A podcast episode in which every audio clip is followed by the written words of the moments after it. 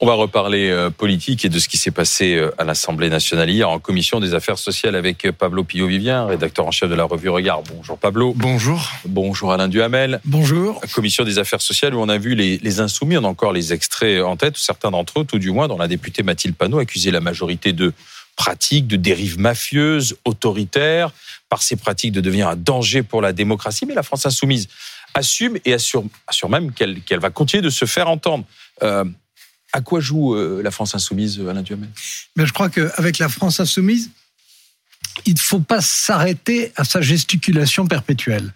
On sait très bien que la France insoumise fait sans arrêt de la provocation, qu'elle utilise toutes les ressources possibles et imaginables pour ça, les ressources des règlements de, l'Assemblée et de la Constitution, exactement comme en face le camp macroniste le fait, mais avec en plus un comportement en permanence voire injurieux. Alors, on peut avoir une, une, une réaction qui est de dire euh, ça n'est pas efficace. La preuve, c'est que ça profite, ça profite en réalité à Marine Le Pen.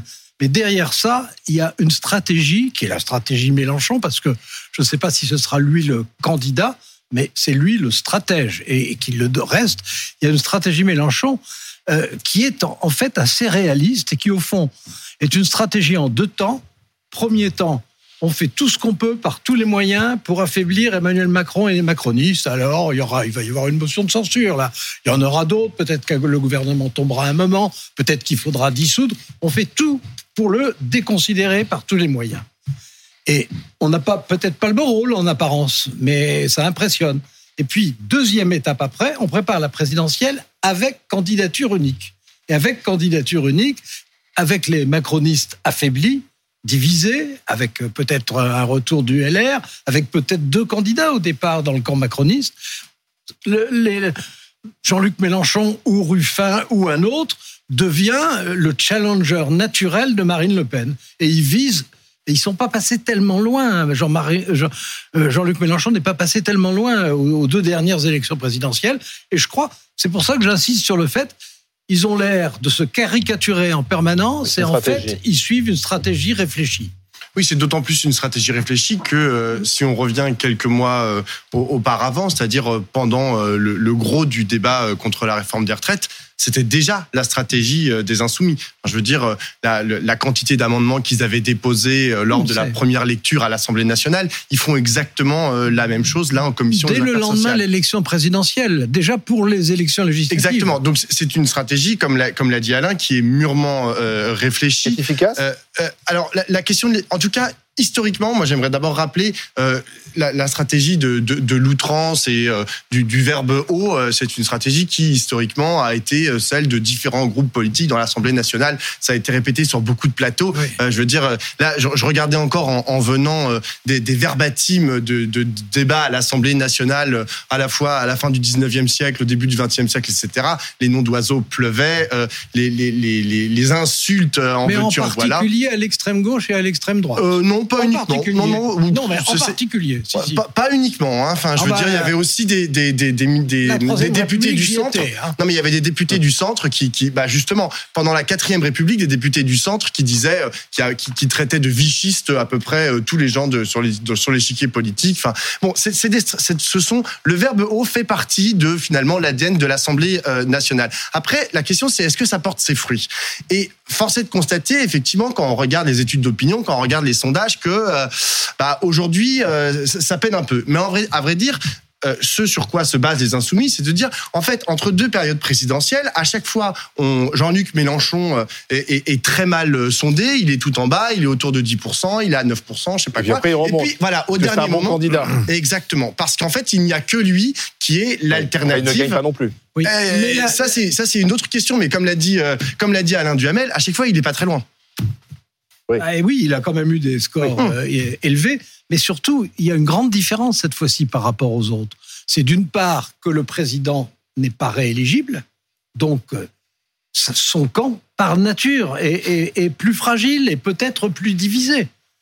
Euh, c'est là, là, ce ne sont pas simplement des cauchemars pour macronistes. C'est vrai que l'hypothèse de division, plus on se rapproche à l'élection présidentielle et plus ça aura lieu, ça existe. Et par ailleurs, le fait qu'on soit pour la première fois en vraie majorité relative. Ça donne à toutes les toutes toutes les outrecuidances, tout, tout, les, tout ce qui a l'air caricatural, euh, tous les injures, etc., un poids que ça n'a pas normalement. Oui, d'accord, mais l'objectif des insoumis, c'était euh, de faire reculer le gouvernement sur cette réforme des retraites.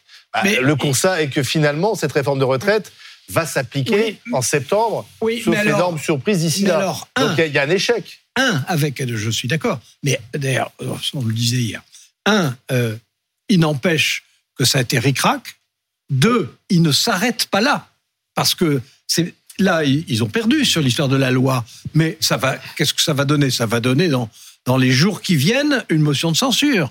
La dernière fois, ça avait été à neuf voix. Cette fois-ci, ça sera peut-être à trois ou à quatre ou à cinq.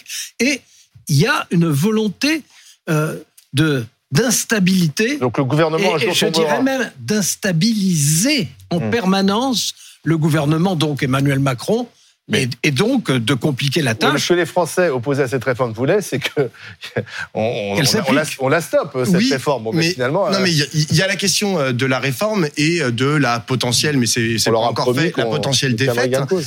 Mais derrière, il y a aussi la question démocratique. Or, là, ce, ce- ce que, euh, là où ils sont en train de gagner les insoumis, c'est qu'ils sont en train de dire euh, nos institutions, elles ne marchent pas. Nos institutions, elles ne sont pas démocratiques. C'est ce qu'ils répètent euh, à, Oui, à l'envie. le 49.3. Et ça, force est de constater que ça commence à prendre dans la société. Et les Français Moi- et les moi- Françaises, ils moi- commencent à se dire, Hum, là, ça, Alors ça marche plus vraiment. au- au- Autant en ce qui concerne les retraites, on peut dire Mhm. que ce sont euh, les adversaires du gouvernement qui euh, ont les Français avec eux, Mhm. massivement. Autant en ce qui concerne les institutions ne marchent pas. Les sondages sur le 49.3, ils étaient assez sévères. quant Sur à- le 49.3. Ah bah oui, mais c'est que- quand même un outil important. non, non, non, non. Sur le 49.3, pas à cause du 49.3 et de la Constitution. Sur le 49.3, parce que c'est ce qui empêchait de, de stopper euh, Ah la oui. réforme des retraites. C'est ça qui les intéresse, évidemment. Certes, mais c'est aussi la monstration ont- par l'excellence, en fait, que cet outil est exorbitant. Les Français n'ont pas du tout tous envie de passer à une agrégation de droit public. Ils ont envie que l'âge de la retraite ne s'élève méprisant pas. à l'égard des Français et des Françaises, mais euh, Oh, bah, c'est je pense qu'ils ont. C'est pas méprisant de dire qu'il ne peut pas y avoir en France euh, presque 70 millions d'agrégés de droit public. Oui, mais même. moi je pense que genre ou, les. alors, ou alors, là, c'est vraiment typiquement de la démagogie. De Non, moi je suis pas. ça. Non, mais je, Ah, suis- bah, je suis. Non, je ne Si. suis pas démagogue. En revanche, démagogue je crois que. c'est pas démagogue de dire qu'il peut y avoir 70 millions d'agrégés de droit public. Je sais pas ce que je sais pas ce que vous entendez par agrégé de droit public, Bah, mais moi ce que je crois, public. ce que je crois, C'est que les Français et les Françaises, ils ont parfaitement compris ce que c'était que le 49.3, à quoi ça servait, Non, ils c'est-à-dire ont compris à quoi ça servait. Oui, à quoi ça, Ça- servait, ça, mais à quoi oui. ça servait en général, pas uniquement sur le cas des retraites. En fait, ça permet ce qui les intéresse, c'est les retraites. Non, non, la question démocratique est importante. Souvenez-vous des Gilets jaunes, Mais, c'était une ah, revendication mais, non, mais importante là, chez vous les êtes- Gilets là, jaunes. Vous êtes complètement paradoxal parce que qui donne le sentiment aujourd'hui de caricaturer la démocratie et même de la défigurer en permanence? Sur les. Ça dépend à Bah, c'est les insoumis. Non, Bah, pas du tout. On peut considérer Bah, aussi bah, que c'est je- le gouvernement. que c'est que Et- c'est et- et normal. la que majorité. c'est- on peut considérer que c'est normal de dire qu'un gouvernement est mafieux, comme si c'était le Ça, gouvernement. Encore de une la- fois, ça, c'est de la c'est- c'est du registre de, de, de l'insulte, Non, de, bah, de la du verbe haut.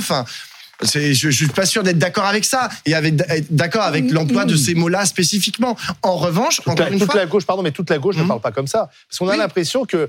euh, Et même que- tous les insoumis, Il n'y a hein. que la stratégie des insoumis qui est bonne à gauche. Il y en a beaucoup quand même à gauche qui se posent des questions en disant que c'est très bien pour faire du buzz, passer sur un plateau télé et faire du spectacle, mais euh, électoralement, est-ce que c'est véritablement euh, puissant? La gauche n'a jamais été cas, aussi en- faible électoralement en- dans l'histoire de la Ve République, dans, dans l'histoire tout court. dans l'histoire tout court. Donc pour l'instant, cette stratégie, par n'a contre, n'a pas démontré sa force. malgré. Je regarde les derniers sondages, elle reste très basse. Malgré les phases unitaires, elle n'a jamais été aussi faible Ah qu'elle l'est aujourd'hui. Non, mais Pablo, ça interroge quand même. C'est vrai que ça interroge. euh, on a l'impression que la gauche est un peu euh, sous l'emprise de, Jean-Luc. Mélenchon, de cette stratégie des insoumis. Moi, je ne pense pas du tout qu'elle soit sous l'emprise. En revanche, lorsque vous avez euh, des gens qui sont plus silencieux et qui avancent à, à- à pas feutrer, en fait, dans un espace où il y en a d'autres qui crient, forcément, vous entendez plutôt ceux qui crient que ceux qui avancent euh, Non. discrètement. Voilà, c'est tout. Ça, c'est un- constat. Après, Non, il faut non, trouver, non, non, il faut chercher non, la façon dont tout le monde puisse exister au sein de cette NUPES, au sein de cette gauche. Aujourd'hui, le mode opératoire, il n'est pas encore parfaitement trouvé. Pas, pas du tout. On, on peut, on peut pas dire que le bruit est plus efficace que le silence. Et la preuve est que, alors que Marine Le Pen Oui. ne dit rien sur rien, elle progresse. Et alors que les insoumis parlent de tout sur tout, ils ont des difficultés. Justement, puisque vous disiez que le bruit est plus efficace ou euh, que que le Non. silence. Euh, euh, Le, le silence oui, oui, est le plus silence. efficace. Mais justement, il y a quelqu'un qui est assez silencieux et qui commence à s'installer aussi dans cette alternative et qui fait moins de bruit, c'est François Ruffin. Ah, il n'y a aucun doute. Voilà. Il n'y a aucun doute. D'ailleurs, euh, je pense qu'il il est en campagne. Il, est, il a atteint une popularité que aucun challenger de Jean-Luc Mélenchon n'avait atteint avant lui. Euh, il a, c'est une autre génération, c'est un autre style. Bon, il dit que maintenant qu'il est social-démocrate. Moi, je l'ai écouté pendant une demi-heure ce matin. Si ça, c'est être social-démocrate, euh, alors là, je sais pas. Moi, je Il dit qu'il est social et Euh, démocrate. Si je puis me permettre, il est social et démocrate. C'est comme ça qu'il justifie Oui, euh, cette il- pirouette de langage. Alors, euh, social, je ne doute pas qu'il soit social. Mhm. Démocrate, je trouve qu'il a une façon de parler des institutions et du gouvernement qui euh, n'est pas la, la, euh, la plus rassurante du monde. Et de toute façon, il y a, il y a un, un problème que d'ailleurs les, les insoumis mettent eux-mêmes en avant, qui est qu'ils veulent changer de république. Oui. Alors, faut pas nous raconter non la plus. sixième. Bah oui. Ils n'aiment pas cette république, Et, veulent la et- et sixième. au fond, ils veulent une république parlementaire et une république, enfin parlementariste et, et une république de démocratie directe. Oui, où on puisse révoquer les élus. Voilà. Exactement. Bon, Pour le coup, ils ne sont pas les euh, seuls hein, dans la NUPES. hein. Les Non, autres partis de gauche sont plutôt pour passer à la 6 République. hein. Le Oh, PS, Parti c'est- socialiste, timidement, Parti- hein, Parti Si, si, Olivier Faure, il en a même parlé de la 6 Ouais, oui. République, Enfin, etc. Et quant aux Verts, ils sont pour la, les écologistes. Sont- il Euh, pour François Ruffin, bien sûr, il est pour passer à la 6 République. Non, mais il a, il- vous, le préféreriez à Jean-Luc mais Mélenchon? euh, François Ruffin, Non, il a. Est-ce que vous préfériez à Jean-Luc Mélenchon? Euh, moi, je pense qu'au bout d'un moment, il faut changer d'incarnation. Ouais. Mais ça, c'est une, c'est- réponse franche qui vient du cœur. Après, euh, la façon dont, à l'intérieur de la France insoumise, ils vont choisir euh, leur, leur cavalier, c'est un autre Et- sujet. et- il a ils ne pourront pas forcément le choisir seul, parce que s'ils veulent une candidature unitaire à gauche, il faudra qu'ils le fassent avec les autres Bon, partis de gauche. Exactement. Bon courage. Mais Oui. après, François Ruffin, il a une force, c'est que il veut, il veut s'atteler à quelque chose qui a été un des angles morts euh, de la gauche pendant pendant 40 ans. euh, c'est les classes populaires, les catégories, euh, Mhm. les classes laborieuses. Et ça, il en fait le Les cœur de son sujet. Et aujourd'hui, ce qui est très très fort, c'est qu'il a ré- il, il réussit à avoir un discours sincère sur Alors, le sujet. Alors même que tous les autres qui parlent à gauche, quand ils parlent de ça, C'est plus compliqué que ça. Hum. Parce que c'est vrai qu'il veut avoir un discours beaucoup plus social et populaire et s'adressant plus effectivement, euh, bah, pour dire les choses, d'abord aux ouvriers et, et aux employés. Mhm. Bon, euh, il y a cet objectif-là. Mhm. Mais cet objectif-là, euh, des ouvriers, des employés qui votent pour les insoumis, par exemple, dans la Seine-Saint-Denis, vous en avez énormément. c'est vrai, C'est là où ils font leur plus beau score. c'est vrai. Alors, Ruffin, lui, s'intéresse à une autre catégorie, qui sont ceux qui sont à la périphérie. Mhm. Euh, pour lui, le, euh, le, le peuple auquel il s'adresse, c'est le peuple de la Somme ou de la Seine-Maritime. Mhm. Alors que Jean-Luc Mélenchon, il parle d'abord euh, aux banlieues et, et, euh, disons, aux intellectuels. Mhm. Bon, c'est une grosse différence entre les deux. Le match a commencé entre les deux, là? moi, je pense qu'il a commencé. Je pense qu'il a commencé. Et, et si j'ose dire, la preuve, c'est que Jean-Luc Mélenchon a fait semblant d'adouber à Oui, moitié disant, oui. euh, François, François Ruffin, est prêt. ce qui est une façon de l'offrir Oui. en cible à tous ceux qui sont nombreux, qui aimeraient bien être eux aussi le successeur de Jean-Luc Mélenchon, Et c'est- et, et qui, et qui est une très élégante peau de banane. Exactement. Et puis c'est aussi une façon Ah, pareil, de casser une peau de oui. banane Non, moi je pense pas que c'est une peau de banane, mais c'est une façon de casser le match. C'est-à-dire de dire, Oui. il n'y a pas de match puisque je l'adoube. Donc du Oui, coup, au lieu de les mettre en concurrence, euh, naturellement, on va Il dire c'est lui, bah, il reste au-dessus et il le, et il le soutient. Euh, mais là, effectivement, quand on regarde le, le dernier sondage euh, qui est sorti, Mmh. qui les met en parallèle sur différents critères, euh, la sympathie, euh, la compétence, etc. on, on- on Ruffin a marqué les points. bah, François Ruffin Ouais. est devant Jean-Luc Mélenchon sur tous les points. Après, je- j'entends ce que disait euh, Alain Duhamel sur la question du projet. Euh, il y a quatre ans, il a quatre ans, euh, François Ruffin, pour se constituer une équipe et pour euh, construire un projet qui arrive à Tout parler à toute la France et à tous les Français Ça- et toutes les Merci. Françaises. Ça, je suis complètement d'accord sur ce dernier point. Il, a 4 ans, Mhm. mais pour l'instant, il est en bas de la colline. Merci Pablo Pio-Vivien, merci Alain Duhamel.